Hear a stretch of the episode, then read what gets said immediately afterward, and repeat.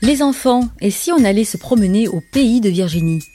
Je suis Virginie Valls et tous les 15 jours, je vous amène dans ma valise pour aller découvrir l'Aude et les Pyrénées-Orientales.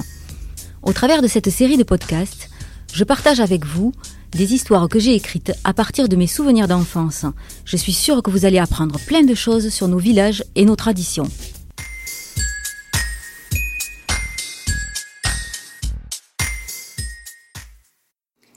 Chaque vendredi saint, près de 10 000 personnes venues de Catalogne ou du reste du monde investissent les rues du centre-ville de Perpignan.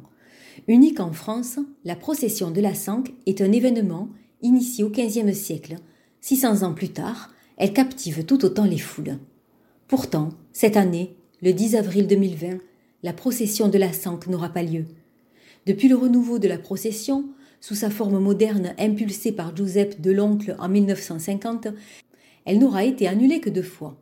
En 1976 pour forte pluie et cette année pour les raisons que nous connaissons, explique le président de l'archiconfrérie de la Sanque. Et oui, la pandémie du coronavirus obligeant près de 3 milliards d'êtres humains sur la planète au confinement aura eu raison des traditions catalanes ancestrales. Mais d'où vient cette coutume? Comment se déroule-t-elle? Quelle est son histoire? Venez les enfants, aujourd'hui, je vous amène à Perpignan au cœur de la procession de la Sanque.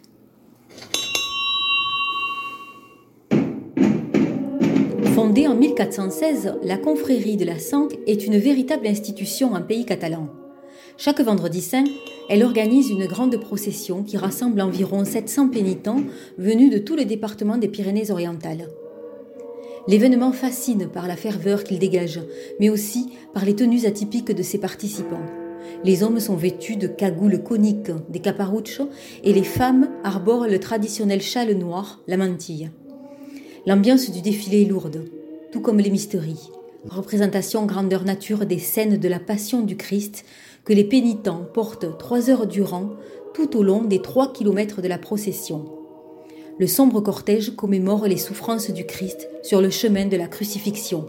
De plus, au XVe siècle, la première mission que s'étaient confiée les pénitents de la Sanque lors de la création de la confrérie était d'escorter les condamnés à mort jusqu'à l'échafaud, afin d'éviter que ces derniers ne soient lynchés sur le chemin, d'où le caractère lugubre de la procession. Jusqu'au XVIIIe siècle, parmi les pénitents, des flagellants défilaient. Torse nu, ils se fouettaient le dos avec ardeur. Mais cette pratique a poussé les autorités religieuses à interdire peu à peu la procession. Malgré tout, pendant plus d'un siècle, la confrérie de la Sanque survit derrière les murs de l'église Saint-Jacques. Ce n'est qu'en 1950 que les processions ont revu le jour dans les rues du centre-ville perpignanais. Depuis, chaque vendredi saint, cette manifestation attire curieux et croyants, tous réunis autour de cette ferveur qui perdure depuis des siècles et des siècles. Le profane et le sacré ne cessent de s'imbriquer. Des milliers de personnes défilent dans un silence assourdissant. Seul le tintement de la cloche du Régidor résonne. Vêtu de rouge, en tête du cortège, il donne le rythme de marche aux 800 pénitents de 5 à 85 ans, prêts à déambuler durant 3 km dans le centre historique de la ville. Pour les profanes, la procession de la Sangue a plus l'aspect d'une fête folklorique que celle d'une cérémonie religieuse traditionnelle. Pourtant, très vite, le cérémonial domine et on surprend les plus athées se signer au passage de ce mystérieux cortège. Depuis près de six siècles, ce rituel est immuable. Les hommes changent, mais les gestes se perpétuent. Dans la capitale du Roussillon, la foule est là, curieuse et silencieuse. Les pénitents passent, recueillis au plus profond d'eux-mêmes. Ils avancent, titubants, sous le poids des péchés. Derrière leurs longues capuches pointues et leurs grandes robes rouges ou noires, les pénitents s'isolent du monde. Sur leurs épaules, les lourds mysteries racontent les 23 scènes de la Passion du Christ. Les pénitents cheminent lentement, sous les roulements des tambours. Souvent, les pieds nus, ils vivent profondément leur souffrance, comme pour expier leurs péchés. Il porte une coiffe conique dite caparuche, mais par extension, on nomme ainsi toute la tenue. Elle est noire pour le pénitent et rouge pour le régidor, qui symbolise le condamné à mort. Une cordelière cintre cette tenue. Sa couleur distingue la paroisse d'origine du pénitent, Le vert et rouge pour Saint-Joseph, le blanc pour l'Aréal, le rouge pour Saint-Jacques, le vert pour les saintes épines de Saint-Matthieu et le bleu et rouge pour Saint-Estève et Saint-Laurent de la Salanque. Autour du cou, le scapulaire de dévotion.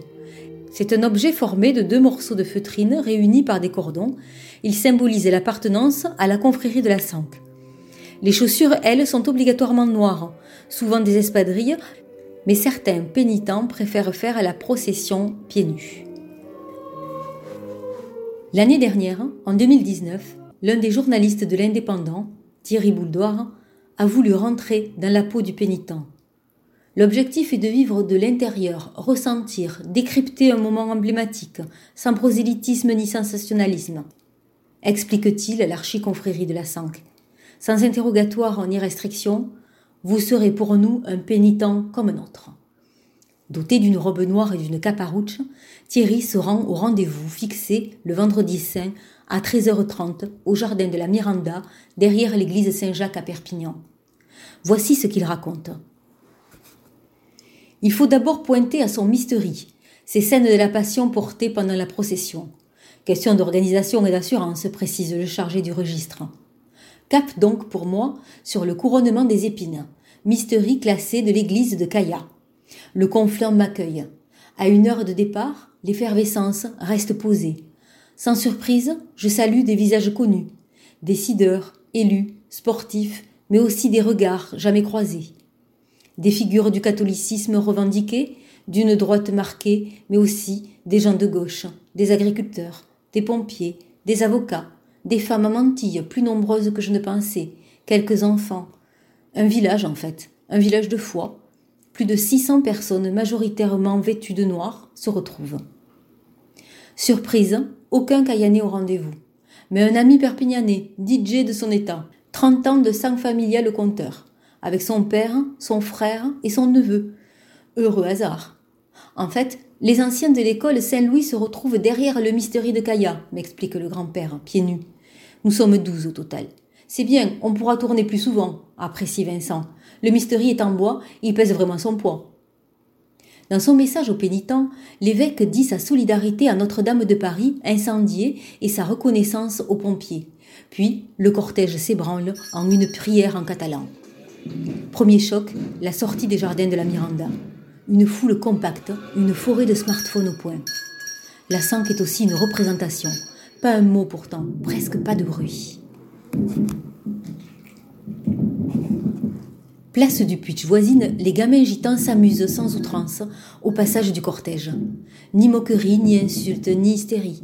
Ce sera comme cela pendant trois heures. Par les yeux de la caparouche, mon regard se fait neuf. Bien moins circulaire, plus cloisonné, il me semble plus précis. Rue Rabelais, une fresque rose s'invite au mur. Un sujet certainement pour la chronique perpignanaise de l'Indep. À mon tour de porter le mystery. Devant, sur mon épaule droite, le poids s'impose. Bien caler la protection, verrouiller l'épaule, coller le bras droit, se tenter pilier et souffrir. Comme mes autres compagnons, ensemble, sans un mot, au rythme du bâton qui frappe, un coup pour stopper, deux pour reprendre la marche lente. Il fait chaud sous le voile, le carton du cône scie le haut du visage. Faire pénitence, disent-ils. Peu à peu, je deviens acteur de la sanque, autrement, différent. Le silence s'impose dans une ville prise d'assaut. Je bagarre un peu avec ma caparouche pour ne pas perdre la vue. Place Gambetta, le prêche de Monseigneur Turini, sous les oriflammes sang et or, insiste l'identité de la sanque. Porte du Castillet, rue Louis Blanc, rue de la Barre. Je ne sens plus les regards, ni la chaleur, mais toujours la charge du mystery à chaque relais. Après l'église Saint-Mathieu, la Sanque devient intimiste. Peu de curieux dans les ruelles de notre Perpignan. Devant l'église La Réale, de la pensée à mon ami Michel, trop tôt disparu, coulent quelques larmes. Et un sourire en me souvenant de nos mots et nos mots usapistes. Oui, la Sanque est une marche intime. Place Rigaud, rue Lucia, place Cassagne, la procession touche à sa fin, sous le regard habitué et discret des habitants du quartier. Retour à l'église Saint-Jacques, les voiles tombent, les sourires se lèvent. On m'offre des bouquets de lilas mauves et d'œillets jaunes qui ornent notre mysterie. Pour ta première, et peut-être ma dernière, l'église se fait vestiaire. On partage des bouquets, protège les mysteries, couvre une vierge avec bienveillance. L'office du soir débute. Je quitte l'église, différent. Fort d'une nouvelle foi, il ne me semble pas, mais fort d'avoir vécu ce moment si sans Kéor.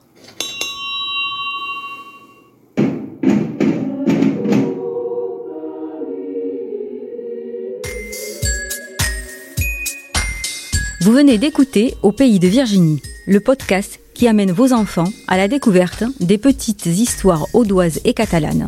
Je suis Virginie Valls et je vous retrouve dans deux semaines.